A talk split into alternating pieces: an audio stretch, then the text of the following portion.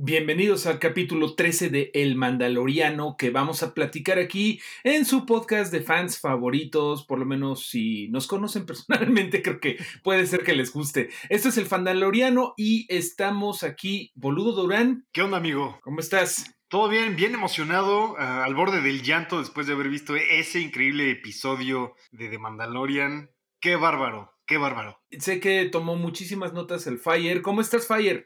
Muy bien, también emocionado y lo que sigue. Aquí ya después del, cafecito en la mañana, listo, listo para, para cotorrearlo. Exacto, lo estamos grabando el sábado 28 de noviembre, después de que, sí, ya mucha gente estaba así, de que ya soltando spoilers inmediatamente el viernes en el que se había estrenado el capítulo 13 llamado El Jedi, en donde nos enteramos que el nombre de el pequeño Yoda no es Paquito, como mucho. no es Paco el Flaco.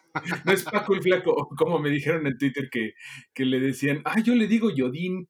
Me gustó mucho el nombre, Yodín, Yodito. Yodatan. Memín Verdecín. Pero yo sé que ustedes tienen eh, la, la, escaleta ahí como para ir paso por paso, eh, mi estimado Fire. ¿Por qué no abrimos pues, por el inicio del, de ellos llegando al planeta Corbus, que es bastante asiático, seguramente se dieron cuenta, ¿no? Está inspirado como mucho en cosas de Asia. Pues de hecho no comienza con ellos llegando per se, ¿no? Comienza con esta secuencia increíble, como en un bosque ahí burned out, como quemado, ¿no? Eh, arrasado. Eh, en donde unos soldados o guardias o alguien está corriendo de algo y nos damos cuenta de pronto de quién corren. Dilo, Bolu, sin miedo. Ahsoka Tano, ya la había mencionado Bo-Katan, ya sabíamos que iba a aparecer, no sabíamos cuándo. Eh, en el episodio anterior de este su programa, el Fandalorian, habíamos hecho suposiciones de cuándo podría haber aparecido. Y resulta que apareció en este episodio en los primeros minutos con sus muy característicos sables láser dobles blancos. Híjole, qué gran secuencia. Rosario Dawson, corrigiendo, creo que dije Soy Saldaña en un episodio anterior, no me acuerdo si lo dije al aire, pero sí, sí me disculpo, es Rosario Dawson. La confundo. sí. Son, es categoría de latinas a las que pintan para ser aliens. Yo también ahí tuve un, un brain fart, a pesar de que ya se nos había dicho y se nos había indicado que Rosario Dawson Ajá. estaba en pláticas de esto. O sea, así como que de sopetón no nos cayó. O sea, no fue sorpresa. Sí. Zoe Saldaña es verde, Rosario Dawson café. Sí, anótenselo en sus manos. sí, negro, ¿no? Fire. Ah, sí, iba a decir que, que, no me acuerdo si yo lo tenía en mente, porque yo sí me fue con la idea de que habían dicho que era Soy Saldaña, y de repente a mí quien me lo spoileó fue Kevin Smith, este director de cine en Facebook, lo tengo como que sigo su página o algo, y de repente decía como me levanté bien temprano para felicitar a mi amiga Rosario Dawson de que salió en el papel, y así como, ¡hora! No, no, no son horas para que andes aventando spoilers, Kevin. eh, y también empezaron a mandar esta foto, ¿no? De donde hay una con, de ella con Hayden Christensen abrazados y que decían, ah, esto, esto da otro sentimiento ahora después de, de, de todo esto, ¿no? Completamente. Una breve biografía de, de Ahsoka Tano me parece que es necesaria, eh, boludo, desde sus orígenes, cuando el maestro Yoda la asignó como Padawan a Anakin Skywalker para que Anakin Skywalker le bajara de huevos a su intensidad. Así es, eh, la, es una prodigia en la fuerza, ¿no? Es eh, un, miembro destacado, ¿no? De, los Younglings de, la Orden Jedi y deciden asignársela a Anakin precisamente como para que enfoque, ¿no? Para que eh, disipe toda esta ira, este mal humor, este genio que se carga, en donde Anakin, si bien no es eh, maestro, no le asignan el rango de maestro Jedi, pero pertenece al consejo, eh, sigue estando como muy apegado, ¿no? A Obi-Wan Kenobi y entonces deciden darle como a un Padawan para que le instruya y para que disipe este enojo que ya hemos mencionado. Y bueno, ¿no? Eh, si queremos hablar del crecimiento personal y como Jedi de Ahsoka Tano, pues tendríamos que ir a Rebels y a The Clone Wars y además. Pero se ha convertido en uno de los personajes más importantes de esta nueva era de Star Wars. Híjole, es, su, su importancia es innegable y es grandísima en lo que es ahora en lo que ha sido en los últimos años, los últimos 10 años, yo creo, y en lo que va a ser en los próximos 10. Mark my words, Ahsoka Tano va a ser un hombre grande y ahora creo que verla aparecer ya en live action, ¿no? Interpretada por Rosario Dawson, Andrés Rosario Dawson.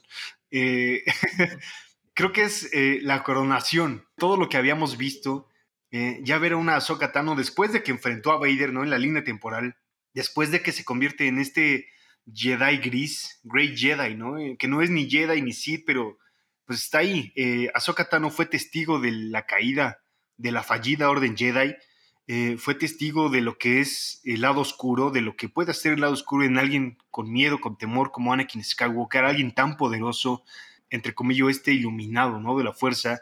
Y entonces decide como alejarse de eso y tener una visión muy particular de las cosas y de la fuerza y aquí verla en esa, repito, secuencia increíble de acción es lo más Jedi que he visto en los últimos 10 años, ¿no? Eh, ni Kylo Ren, ni Rey Skywalker, ni nadie me ha emocionado tanto blandiendo un sable láser como lo hace Ahsoka Tano en estos primeros minutos de este episodio, ¿no?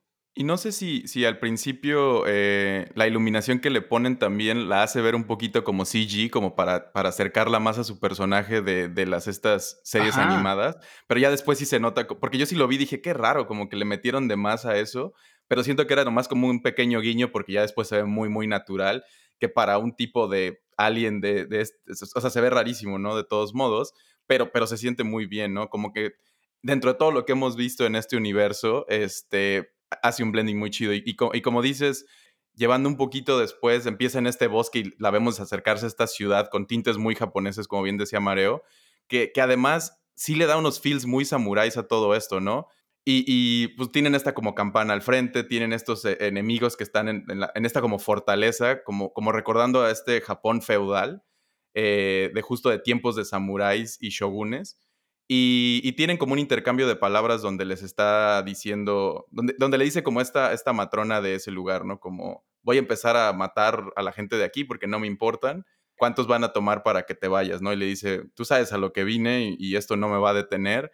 Ya están sufriendo suficiente bajo de tu mandado y, como que, que, nos dejan ahí, le dice como te voy a dar chance de que lo pienses chido y se va, este, como, como muy, muy, no sé, me, da, me, me dio muy, muy, mucha emoción también, como no, no queman todo, empieza con muchísima acción. Hacíamos burla de que el capítulo anterior estábamos medio hablando nosotros de si iba por ahí o no, si Ahsoka iba a salir o iba a haber otro detour, pero nos callan el hocico en cinco segundos porque sale partiendo madres, cortando arbolitos, peleando, pero pues no, no lo queman todo ahí, ¿no? Como que dan ese descanso y ahora sí vemos a, a nuestros héroes, a los que hemos seguido, este, llegando a ese planeta. No quiero decir que les dije, pero les dije que ya iba a salir a Sokatano en él. Ya sé, Mario.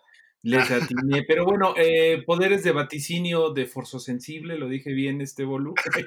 Eh, más allá de esto, pues sí es una... no, eh, es todo, todo de cábula, pero em, yo creo que vamos a ver muchas cosas que no pudimos ver en la trilogía nueva, que vamos a regresar otra vez ahí a, comparar, desgraciadamente, pero sí veo que Ahsoka, pues es como la mujer, el personaje eh, femenino eh, fuerte que debió ser rey, pero aquí creo que Ahsoka tiene muchas ventajas de por medio de la construcción de las cinco temporadas, o son más, son siete de, de Clone Wars, me parece. Sí, son, de Rebel son ocho, ¿cuántas son? Híjole, estoy no, muy de, de, Rebels son creo que seis, bueno, las que sean, pero son bastantes, que eh, lo vimos construirse todo Clone Wars, todo Rebels, que ella sale, por lo menos en las últimas dos, este, ya como en un rol más de matrona, de como de, de, líder de, de, los Ghosts, ¿no? De la, de la unidad de los fantasmas, de, del equipo de, de Ezra, ¿no? Así es. Justamente la última vez que la vimos fue cuando ayudó a ellos y tuvo unas cosas bien padres en donde no se sintió nada aburrido el encuentro con Darth Vader y el encuentro con el emperador Palpatine en el reino de la fuerza. Esos episodios de Rebels en particular, de verdad, eh, Fire, eh, yo te recomiendo mucho que sí veas esas, por lo menos ese episodio donde están, donde hay ese enfrentamiento, creo que te hace amar a Ahsoka muy cabrón. Muy, muy cabrón. Y yo, bueno, creo que sí le voy a entrar, de hecho, eh, en el descanso entre esta temporada y la que siga del Mandalorian. Tal vez le entre a estos dos, porque sí me, sí me emocionó mucho lo que vi. Yo no le había entrado porque no soy tan fan de, de ese 3D no sé, no sé, en general no me llamó la atención, se llamaba igual que, que, Clone Wars, la de Gendy Tartakovsky, que yo sí era muy fan y como que eh, esas dos cosas hicieron como, ah, no le voy a entrar, pero la verdad ahorita sí me dio mucho fomo que todo el mundo supiera, este, conociera este personaje y todo, y yo como, ah, no. Y se me hizo increíble, ¿no? Está muy chido y quiero, quiero regresar a ver todo eso. Está bien padre. Eh, en particular Rebels juega mucho con una narrativa bien ambiciosa en la que sin arruinarles nada, eh, o sea, hablan de cosas como viaje en el tiempo a través de la fuerza, ¿sabes? Eh, como permanencia temporal a través de la fuerza, que se pone bien interesante, mano. Y Ahsoka, como habíamos mencionado antes, es la hija predilecta de Dave Filoni, ¿no? Y creo que aquí lo hacen muy bien. Ese pequeño guiño que tú mencionas, Tony, de que parece ser como CGI y luego ya la vemos más real, eh, es algo que mencionan duro en los foros, en las bajas profundidades de los Reddit, de los subreddit, eh, que es como esta transición ¿no? para rendir tributo a lo que es Ahsoka, porque Ahsoka era un personaje totalmente digital, ¿no? Y vemos esta transición a lo real como algo que Dave Filoni quiso hacer, ¿no? Como una transición eh, de tributo, y creo que está bien padre. Sí, y, pues para seguir con el plot un poquito, veíamos a Mando aterrizando en el planeta y es lo que, capturó ahí mi atención es que de repente está el Baby Yoda molestando como sabe al lado de él y le dice como, hey, niño, ya regresate a tu lugar y como que se le queda viendo y lo hace, ¿no? Entonces siento yo que, cada vez vemos al Baby Yoda más responsivo y, como sí es capaz de entender, ya no nada más hace ruiditos y lo ve con, con cara de qué me estás diciendo, sino, ok, me está diciendo que voy a sentar, me abrocho mi cinturón y pues ahí vemos otra vez como este, esta bromita donde agarra la palanca de cambios otra vez con la fuerza, ¿no? Como sintiéndose también un poquito más cómodo con sus habilidades y con, con mando a su lado, como protegido en ese espacio. Cada vez más, ¿no? Pues no sé si consideran que en el segundo episodio levantó un Mothhorn. bueno, aunque después de eso se cansó como tres episodios, pero. Pero ya empieza a jalar las galletitas, y empieza a, sentirse cómodo usando la fuerza y es algo que, de lo que hablaremos más adelante, ¿no? Exactamente, porque bueno, pues llega nuestro mandaloriano a este planeta inspirado en el Edo medieval, me dio muchas vibras de eso, en donde la magistrada esta pues tiene como su pequeño reino feudal que mm, algo que me llama mucho la atención es que es todo el, la dirección de arte en cuestión de las pinturas del, del storyboard original, todo parece una pintura. ¿No? Todo está bien evocativo, los, estos bicharracos que están pastando por ahí, eh, bueno, que, que, que llega Mando a tocar así de, sí, buenas, está el señor de la casa. sí, ¿no? Y ya les dice que es un Mandalorian que anda cazando, ¿no? Y eh, I've been tracking for a few days o algo así le dice.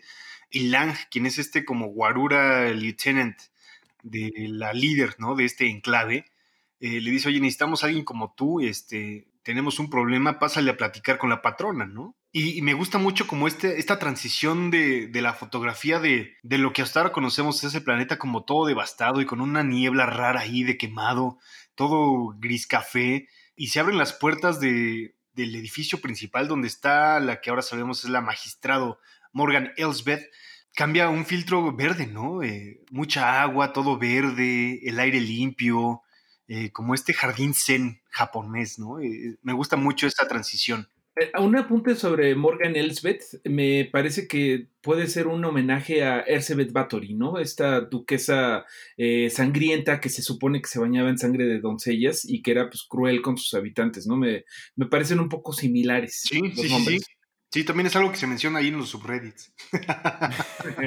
ahí en el Outer Rim Ajá, en exacto. En el, el del internet. En el del internet. De ahí desde donde saqué esos memeringos que les mandé antes. Están buenos. Muy buenos. Que me gustaría compartirlos, pero pues están llenos de spoilers y todavía, todavía no es momento. Pero sí, como dices, antes de que llegue con, con, esta, la líder de ese lugar, lo vemos como recorrer la ciudad, hablar con un par de personas que, que le niegan la palabra o, lo ignoran, y, alguno creo que sí le dice, ¿no? Como no podemos hablarte, ni ellos ni yo, por favor, como sigue tu camino.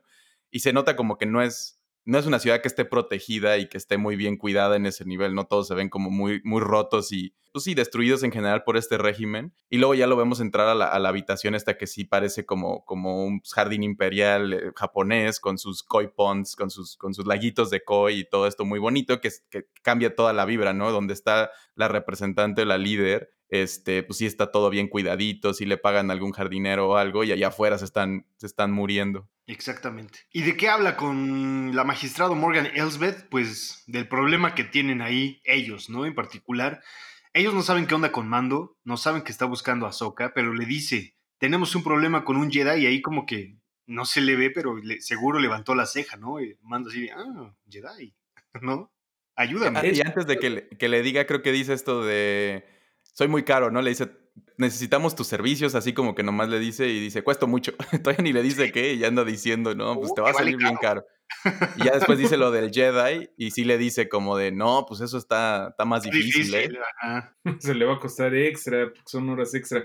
Pero lo que le da es, este, bueno, pues la zanahoria para todos los mandalorianos, ¿no? Lo que le propone es, te doy esta bella lanza acabada, con finos acabados de puro Beskar, Beskar para que la andes cargando y te veas aún más badas, en, a cambio de que mates a, al Jedi. Y ya si te, si te queda tiempo, para que me ayudes a cortar un poco de jardinería.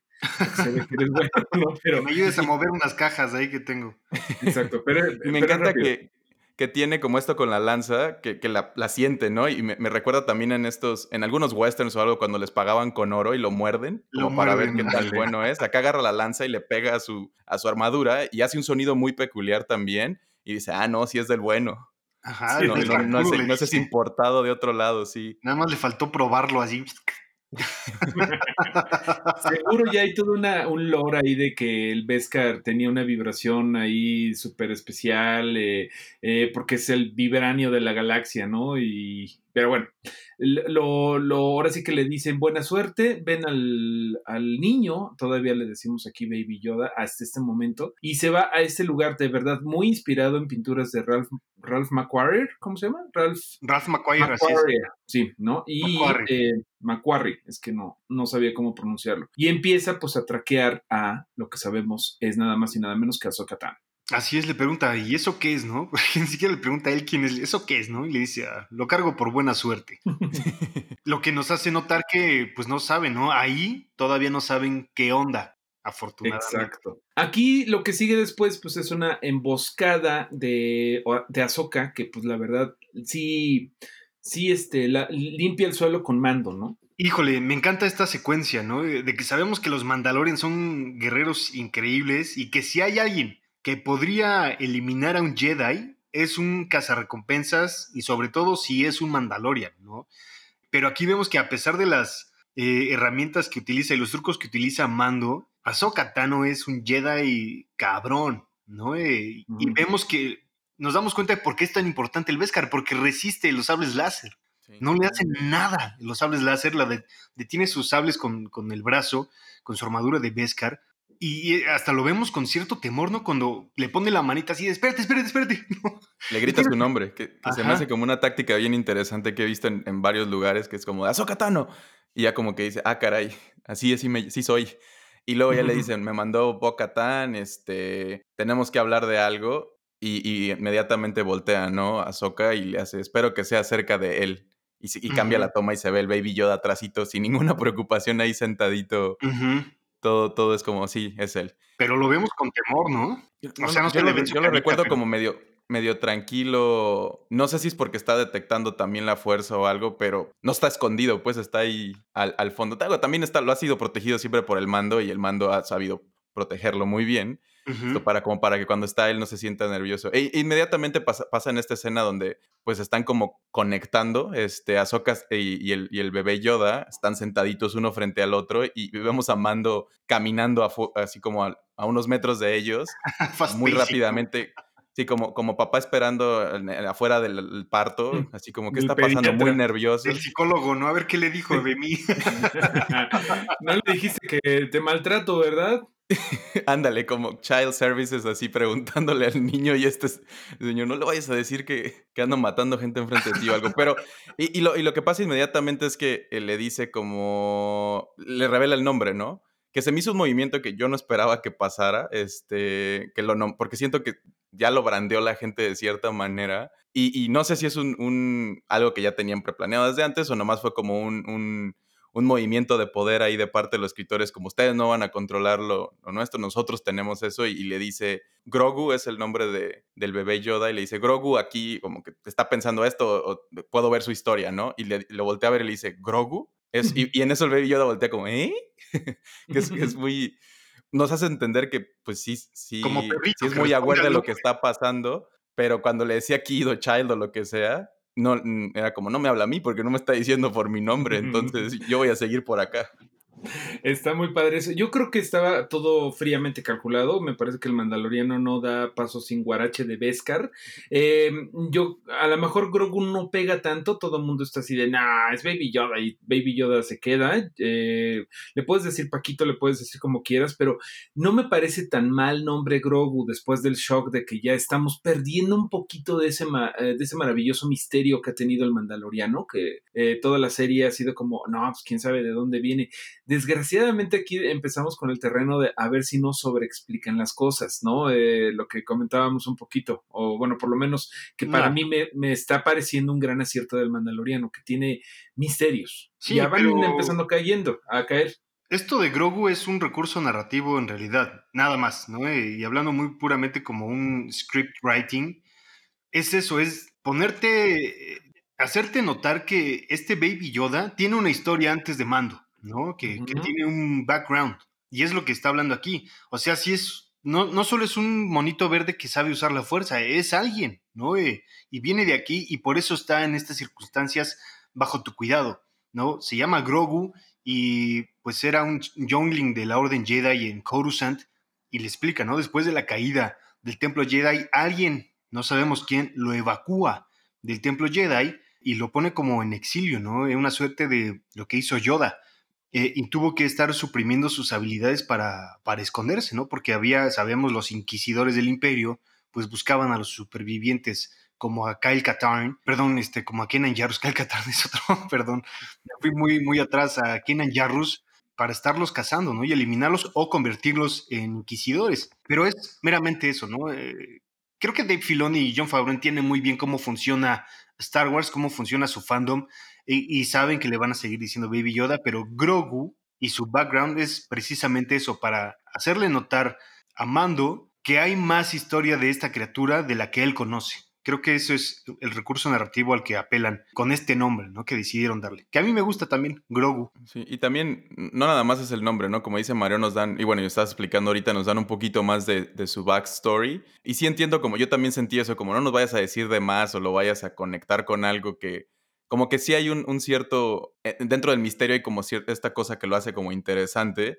pero también es cierto que en, la época actual, y si nos hemos metido un ratito a las comunidades más bajas o los Reddits nada más, notamos como la gente está tratando de adivinar constantemente, ¿no? Y que se vuelve un hasta, pues como un scavenger hunts de, de los fans, estar adivinando y diciendo y todo eso. Y hasta cierto punto seguro para los creadores es como tratar de darle algunos hilos para decir, ok, no es tan importante, o sea, como por aquí está, pero no se trata tanto de eso, pero es importante que sepan como esa base, ¿no? No es como dicen, alguien random, tiene, tiene su relevancia, había sido entrenado, este, o estaba en el camino de ser entrenado. Eso, eso donde estaba es, es lo que Anakin llega y se los echa a todos, ¿no? Si, si mal no recuerdo en, en, las precuelas. Así es. Cuando hace un rey Herodes el culé. Sí, entonces. los chiquitos. por ahí vi comentarios online que decía, seguro está tan chiquito que cuando andaba ahí cortando no le dio.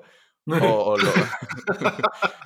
o, ya lo habían escondido en otro lado al, al pequeño Grogu. Que a mí no me molesta el nombre, de hecho, estoy del lado de Mario también con eso, como que no me suena, o sea, pudieron haberle puesto una mal palabra en español, o mm, toro cornudo, como en Game of Thrones, así que suenan ridículos en nuestro idioma. Pero, pero no, Grogu, Grogu suena, suena bien, suena algo inventado, obviamente, pero como que le queda, ¿no? Y me da mucho, me, da mucha emoción cuando, cuando le dice y lo voltea a ver y, como que existe esta nueva conexión entre ellos también.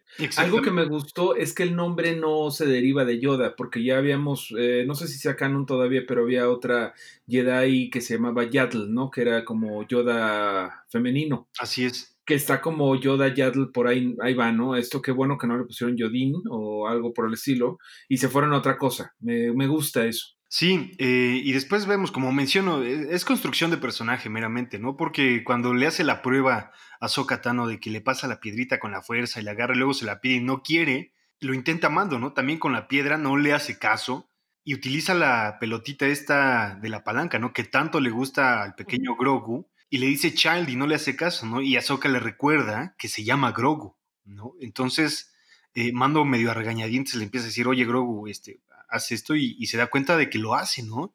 Es para, para darte ese contexto de que no es una mascota, ¿no? No es, no es la mascotita ahí de, de mando, es, es un sujeto, ¿no? Eh, Grogu, tiene un nombre. De más edad, además, creo que ambos. Ajá.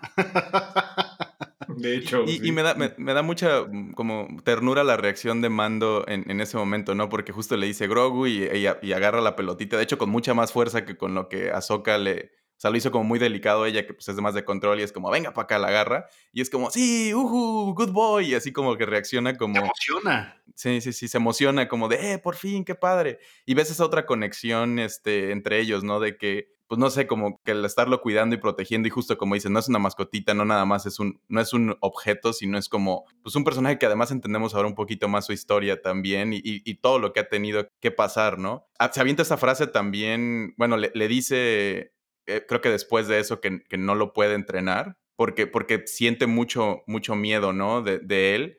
Eh, dice que, que, que Grogu ha tenido que esconder sus poderes para sobrevivir y le dice que, tiene este miedo y, se avienta una frase que dice, como he visto esos sentimientos, eh, bueno, en inglés dice, I've seen what such feelings can do to a fully trained Jedi Knight.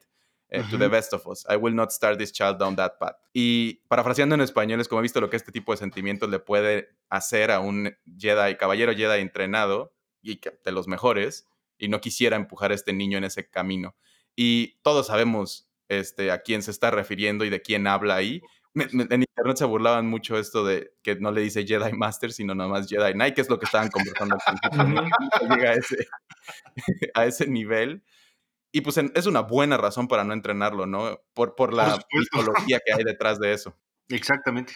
Yo, yo, pienso que mucho del viaje de Ahsoka ha sido de desilusión hacia la Orden Jedi y hay una cosa ahí que eso eh, mejor ni te decimos porque creo que sí es spoiler fuerte de... Em, de Clone Wars de por qué se desilusiona del Orden Jedi, pero ella está, como dices, Bolu, llenando su propio camino, ¿no? Ni Jedi ni Sith, sino soy Ahsoka Tano y hago lo que es necesario. Y se me hace que quizá podría, perdón por el pochismo, pero come around, quizá podría ver las cosas desde otra perspectiva y decir, eh, no debo de ser tan sectaria. Me parece que se ve un poco, eh, ¿cómo decirlo?, dogmática, en ese sentido de que no se debe de eh, entrenar a alguien con, con tanta eh, carga emocional, dado que ella es una rebelde de la Orden Jedi, me parece que podría tener un poco más de flexibilidad, pero también habla cómo le fue en la feria, ¿no? Ella vio cómo Anakin era un pinche terco, mala copa, que se ponía malito con lo de su esposa y todo lo que pasó. Exactamente. Eh, Ahsoka es, creo, el tributo más grande a esto que George Lucas quiso hacer con las precuelas, ¿no? Que es desmitificar la grandeza de los Jedi, que en algún momento los santificaron, ¿no? Y es como, no, pues también son humanos y el poder los cegó la, victoria, ¿no? Y de ser los más poderosos, entre comillas, en la galaxia, los cegó, los hizo presuntuosos, presumidos, arrogantes. Y es eso, ¿no? Ahsoka es la respuesta a, este movimiento, ¿no? De desmitificar la grandeza de los Jedi, obviamente también a los Sith, y es ponerte en medio, ¿no? Ese lado gris de la fuerza en la que pues, solo es entender que así funciona la fuerza, ¿no? Y que no hay ni buenos ni malos, solo este lado en medio, ¿no? Que no es un lado, vaya. Y de hecho, Creo que Yoda en algún momento se avienta esta frase, creo que en las precuelas que dice, solamente un Sith habla en absolutos, que yo la uso mucho cuando alguien dice, tiene que ser así, y es como, solamente un Sith habla en absolutos, porque que creo que es algo que, esa frase además es un absoluto, y habla mucho de estos dos lados de la fuerza, ¿no? Y que justo cuando, cuando esa idea está ahí, de que las cosas o eres un Jedi o eres un Sith es pues, hablar en absolutos de nuevo y debe de existir alguna flexibilidad de ambos lados, que me imagino que es la respuesta. Lo, que iba a decir hace un ratito es, que online vi muchas referencias a un búho, que creo que le decían Morai, que tiene que ver algo con Ahsoka y su historia, pero no sé si es lo que están diciendo de spoilers o si quieran adentrar un poquito a eso, porque al parecer hay un par de referencias de un búho que se ve en ciertas tomas con respecto a ella, que no le quise ondear mucho, porque quiero verlo eventualmente de qué se trata y no sé si ustedes quieran hablarlo o si sea muy spoiler Creo que sí, creo que es importante que la gente lo vea, ¿no? E, e, en, la serie de Ahsoka. Aquí creo que nos llevaría mucho más tiempo explicarlo, pero es, son estas Jedi fanservice, ¿no? Que Maestro Jedi boludo dice tienes que descubrir tu propio camino. Haciendo un Disney bien gacho, ¿verdad? si quieren saber qué pasa, eh, vayan a 15 temporadas de contenido de diferentes Disney Plus. y, y estos seis libros y hablamos.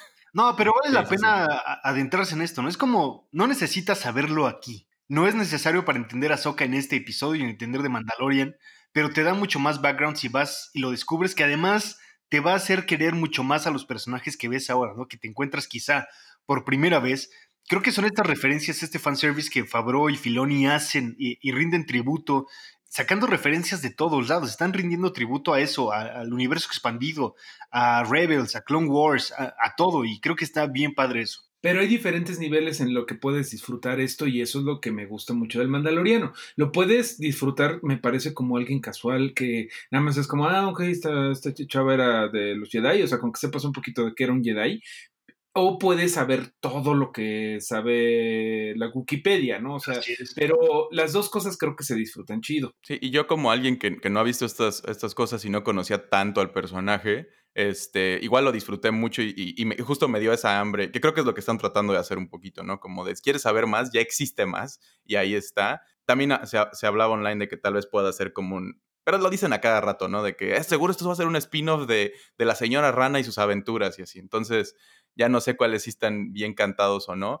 Entonces, moviendo el plot un poquito, eh, tienen estas conversaciones, le, explica su backstory otra vez de, de, Grogu, y luego le dice como, pues no lo puede entrenar y como que se siente medio traicionado. Bueno, Mando dice como, es que yo te lo traía a ti, tú tienes, sabes, ¿no? Como que entonces, ¿qué podemos hacer? Y, y, es donde le dice, bueno, yo tengo este otro problema en el camino true del, de The Mandalorian. Si me ayudas, pues te ayudo este, y le, y le dice esta frase muy padre, ¿no? De un Mandalorian y un Jedi, they will never see it coming. Porque, pues, en, teoría son como, y cuando le dice Crow de Armor en la temporada pasada que lo lleve con el Jedi, pero es como estos magos que son como nuestros enemigos, ¿no? Está también, sigue estando muy mitificado en, la, en el lore que le están contando a él. Y esa, esa relación, de hecho, pues rápido, cuando llega el Mandalorian, lo platicamos al principio, ¿no? Luego, luego dicen, pues puedes ir a echarle pleito al Jedi porque son como enemigos naturales. Ahí, ahí hay una cosa bien fuerte, porque eh, Dar Reva, no Bolu, es el que estuvo en las guerras de Mandalor.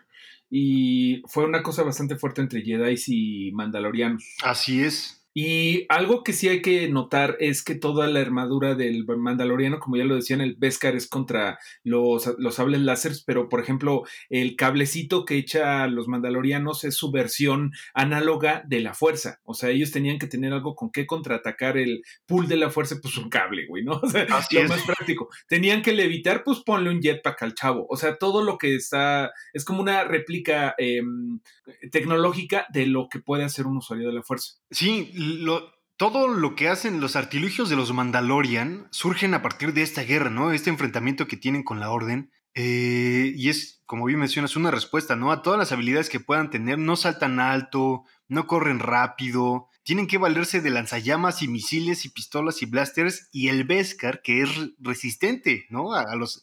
Un sable láser corta todo menos el Beskar o un Dark Saber, ¿no? Oye, de repente el, casco de un Mandaloriano puede este, detener el control mental Jedi, es pregunta. Eh, no, no, eh, no, pero usualmente los Mandalorian tienen eh, mentes fuertes, ¿no? Son strong-minded, entonces resisten. Ese... le hubieran le hubieran copiado a Magneto, ¿no? Que Magneto se pone el casquito y ahora se la, la pela Javier. pero bueno, ¿no? Vemos este enfrentamiento que además Mando le dice cuando Ahsoka le menciona que no lo puede ayudar y demás, le dice es que me mandó a matarte, ¿no? Esta señora y como que Ahsoka se saca de onda eh, y ahí es cuando lo que menciona Tony, ¿no? Que dice, bueno, un Jedi y un Mandalorian trabajando juntos, eh, qué raro, ¿no? Híjole, esta secuencia que sigue también me gustó un montón. ¿Cómo no? que son las pues peleas, ¿no? La de la acción. Ajá. Escribe la A ver, dinos por qué. Eh, se presenta a Ahsoka, ¿no? Que además le había dado un ultimátum de un día a, a la magister la magistrado magister, para decidir, se presenta ante las murallas de este enclave y el guardia Lang le dice, pues, ¿qué onda, no? Eh, y vemos cómo salta y empieza a matar gente. No, no es cierto, ahí no se encuentra con el, con el guardia, ahí empieza a matar a los de la campanita, que además la corta espectacularmente.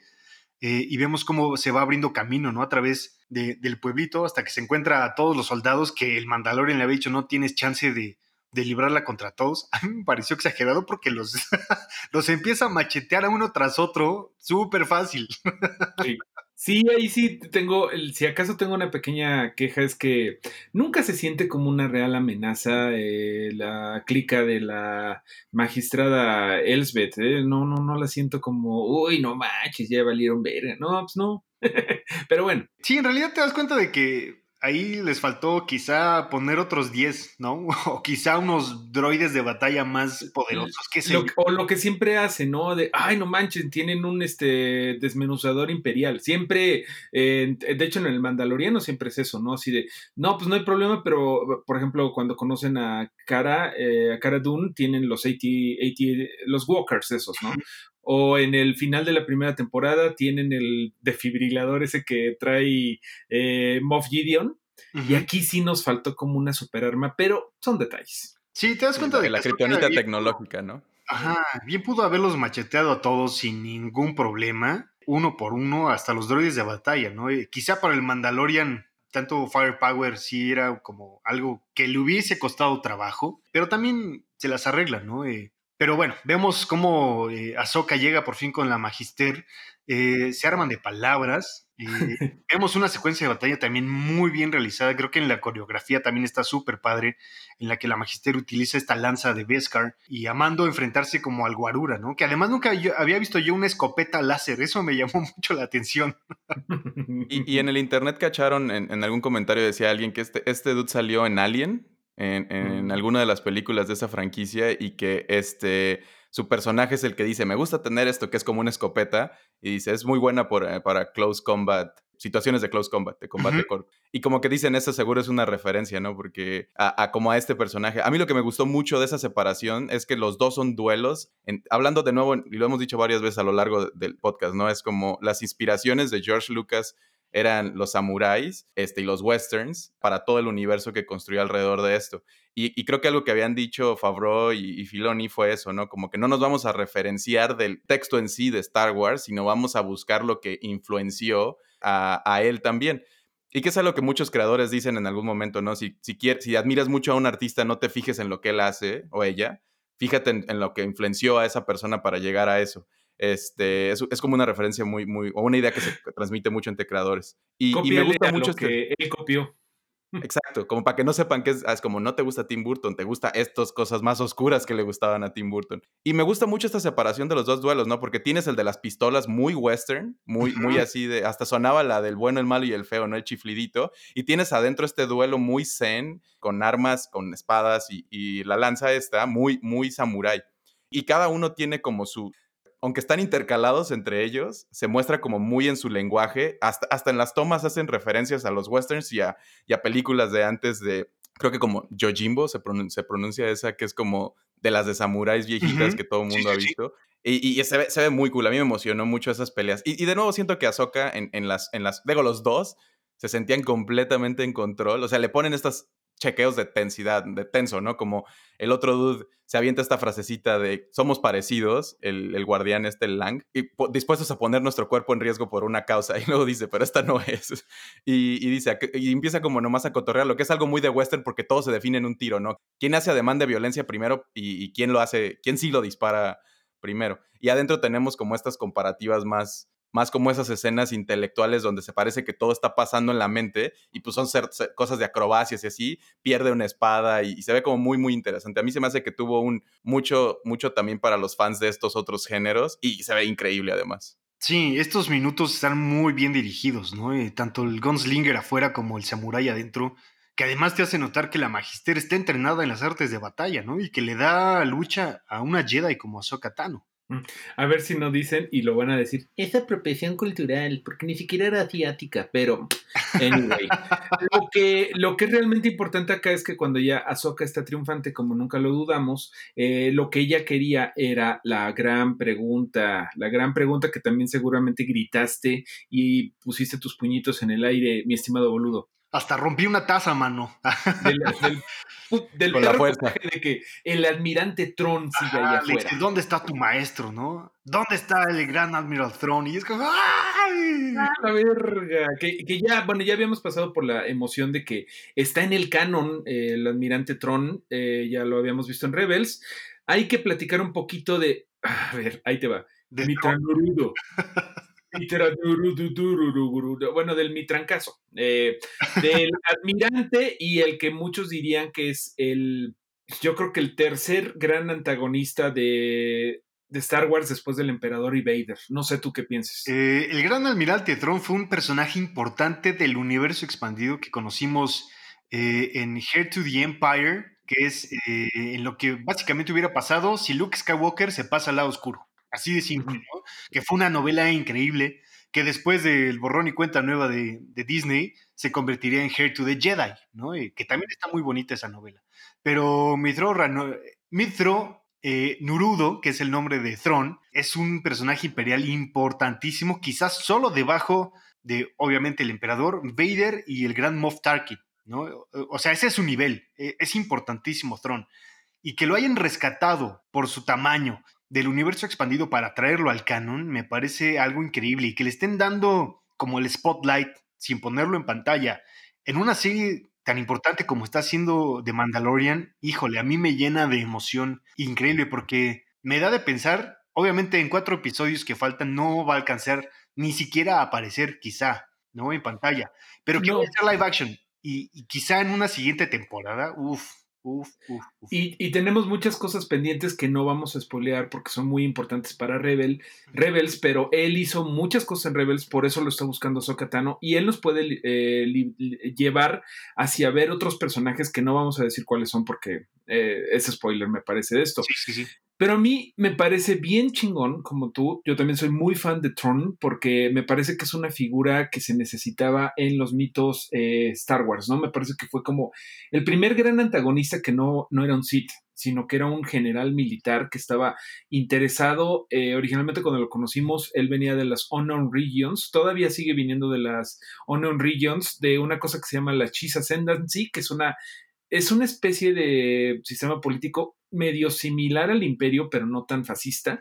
Y yo siempre lo he visto como un Erwin Rommel para el Hitler de, de, Palpatine, en el sentido de que Erwin Rommel en la Segunda Guerra Mundial era como un poquito más, eh, pues no era malévolo, eh, sí era malévolo, claro, pero no era así de, vamos a, vamos a hacer jabón, Mario. Vamos, a, vamos a hacer jabón, no, pues, al rato van a decir, en el Fandaloriano dijeron que no eran malos los nazis, y no, sí era malo, pero no era tan malo como Hitler, es, es a lo que voy, era más, estaba más este, enfocado en cierto honor militar, y me parece que tiene esto, Tron tiene esta sangre de que, por ejemplo, lo hemos visto en, sus apariciones, que es un, es un ojete, pero no es tan sádico si no lo necesita. O sea, él es práctico. Exactamente, es como bien mencionas, más que por eh, ser un enfermo mental y un canalla, lo que hace, lo malo que hace, porque sí es malo, lo hace por el duty, ¿sabes? El Call of Duty.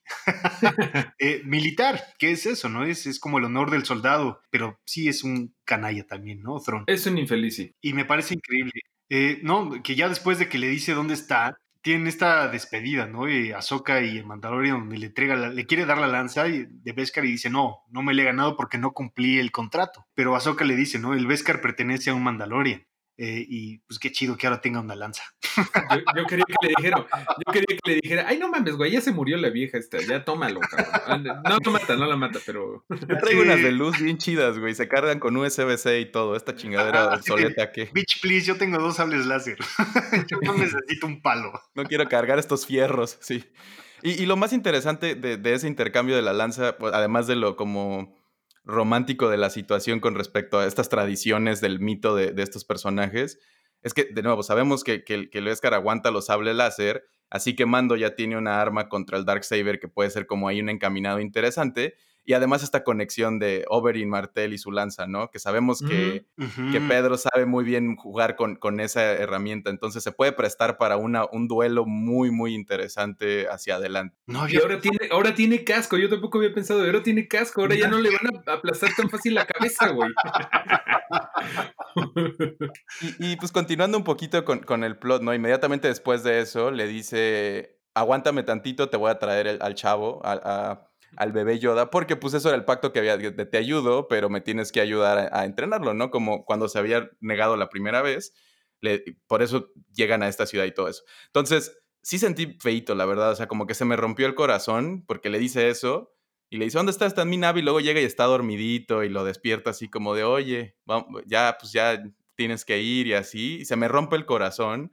Aunque sabíamos que no iba, que no podría pasar, ¿no? Porque es como justo es, es, lo, que, lo que ha unido al Mandalorian y lo que lleva como la serie. Estaría muy raro, no sé a dónde lo podrían llevar si sí hubieran hecho esa separación, pero bueno, este, sí sentí feo por igual, como que sí le hicieron mucho así, y, y inmediatamente Ahsoka como que lo iba siguiendo y le dice, ¿no? Como si eres como una figura paternal para él, no te puedes separar. Igual, si sigue interesándote ese camino, hay una, hay una manera de hacerlo, ¿no? Y los, los manda a un, a un lugar que se llama Titan, si, si mal no recuerdo. Que yo por un momento pensé que era donde estaba Luke en esta última trilogía. No, este, no. pero pero no, ¿verdad? Es otro lugar. Es bien importante Titan y es creo hasta el momento uno de los tributos más grandes al universo expandido.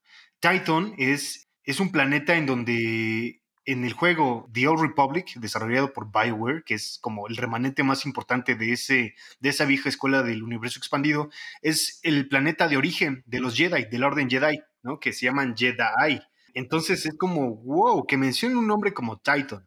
En el ahora canon a mí me parece importantísimo y de mucho valor, ¿no? Es como, realmente Dave Filoni y Favreau están muy versados en el universo expandido y eso me encanta me llena de felicidad, man. Y a mí me gusta que hayas mencionado, este, Tony, que a lo mejor era donde había estado eh, Luke, porque ese que se llama Acto, Acto, algo así, ¿no? Se llama ah, el planetita. Acto. Eh, ambos son planetas que están eh, como considerados que a lo mejor ahí se iniciaron los Jedi. Eh, no se sabe bien, lo estaba leyendo ayer, tampoco creen que lo sé tanto. pero Titan y este otro son como planetas muy especiales para la fuerza, ¿no? En Rebels también van a otro planeta pero no me acuerdo cuáles. Pero bueno, son, son este tipo de planetas tipo Mustafar de Darth Vader que tienen como una conexión especial con la fuerza y bueno, pues para allá vamos a tener que ir. A mí algo que me gusta mucho es que no, o sea, Gingerin se quiere un poco deshacer del niño, pero las circunstancias no lo dejan y él tampoco realmente quiere. Ajá, se quiere deshacer porque es el contrato, ¿no? Porque es lo que le dijo la, la Armorer, ¿no? La herrera de los eh, Mandalorian, que es su deber, ¿no? Eh, que de cierta forma es lo que tiene que hacer, llevar a, a, la criatura con los suyos. Y pues sí, o sea, se quiere deshacer de él, pero ya empieza a tener una conexión emocional con, con Grogu, ¿no? Con The Child. Y bueno, Ahsoka le dice que tiene que llevarlo a Titan y sentarlo, ¿no? Ahí en el templo. Y le pregunta, ¿y qué va a pasar, no? Entonces dice, Grogu va a elegir su camino, va a decidir qué quiere hacer.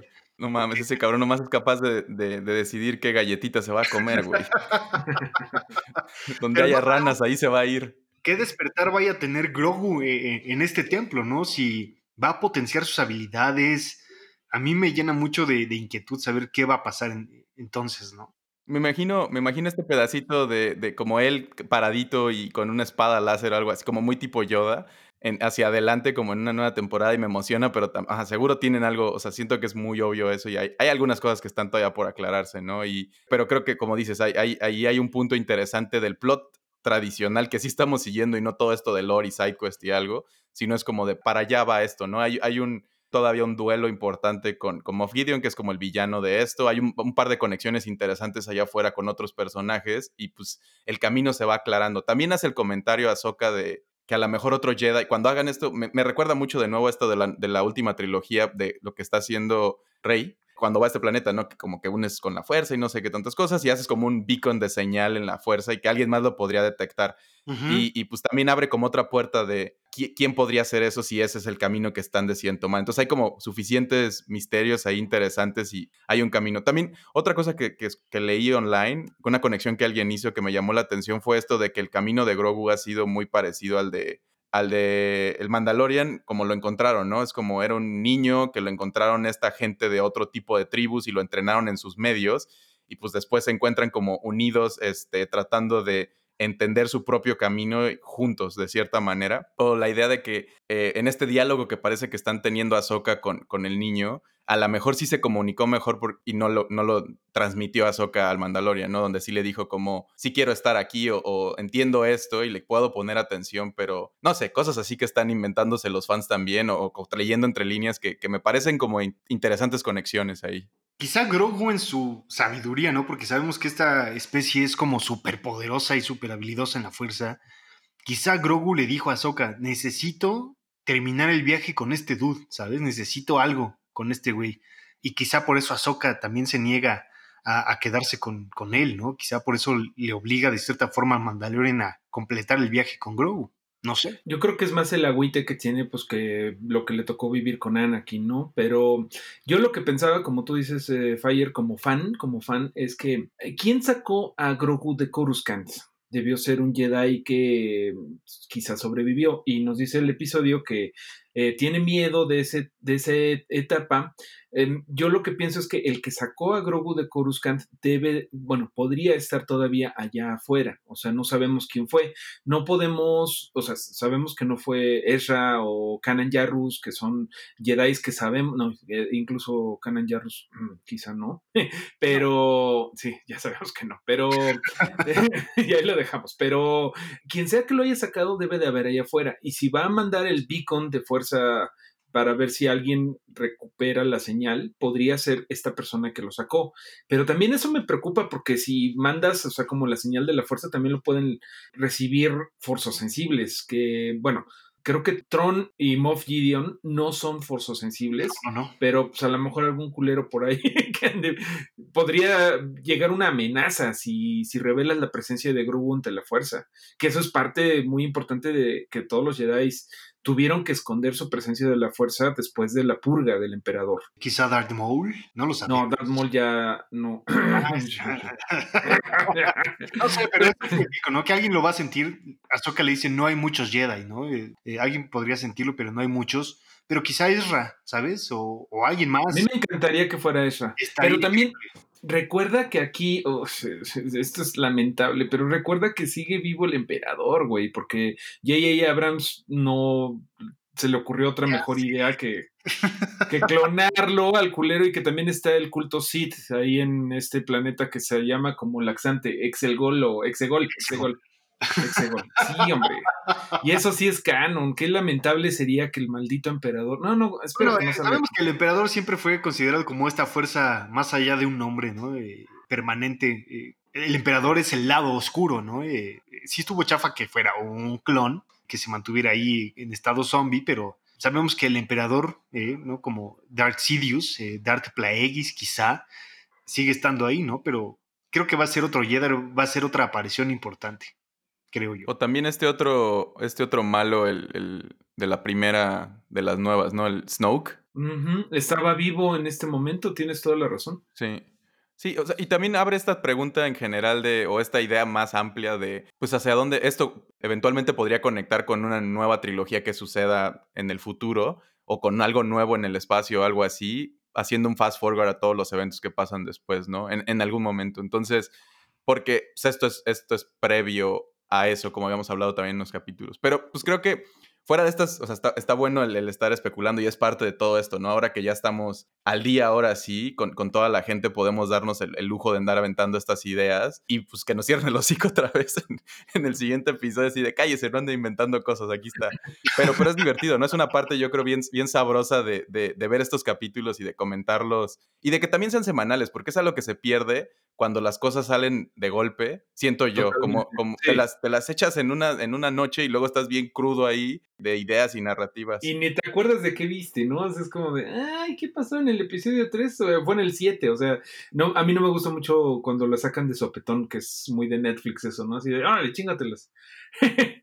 Pero bueno, Sí, nomás era eso, esa idea como de decir que, que, está muy chido, nos permite como ñoñarle a gusto, aventarnos unas ideas, conectarlo con otras cosas y que se nos quede un poquito más amarrado en la cabeza todo lo que está pasando para cuando hay otra temporada como decir, ah, sí es cierto, yo me acuerdo de todo esto y está bien emocionante y no, de nuevo, atascártelas en una cena y, ajá, como si fuera de Navidad o algo así, luego estar todo empanzonado después diciendo, ay, no debí de haber hecho eso, echándote tus pastillas de gastritis o algo.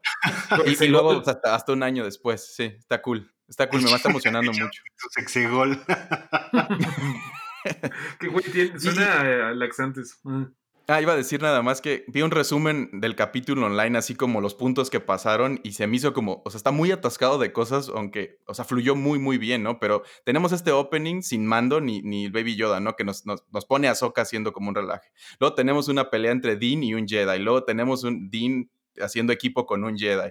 Luego Ahsoka, que es Ahsoka Tano este, con la referencia de Anakin, luego la comparación de Yoda y el name drop del Baby Yoda, que ahora sabemos que se llama Grogu, que le ponen ese nombre, la historia y la arma esta que a lo mejor es para pelear contra el lightsaber y, y la Riser Crest, la nave esta que ha sido un personaje también durante toda esta saga, pues no la destruyeron de nuevo, no la lastimaron, estuvo, hizo su trabajo, llegó, los llevó al lugar y se quedó ahí intacta, que también es algo muy bonito. Todo esto pasó en un episodio, lo cual es como si te lo dijeran así, dirías como, no hay manera, güey, eso es una película. He visto películas que se tratan de menos cosas, ¿no?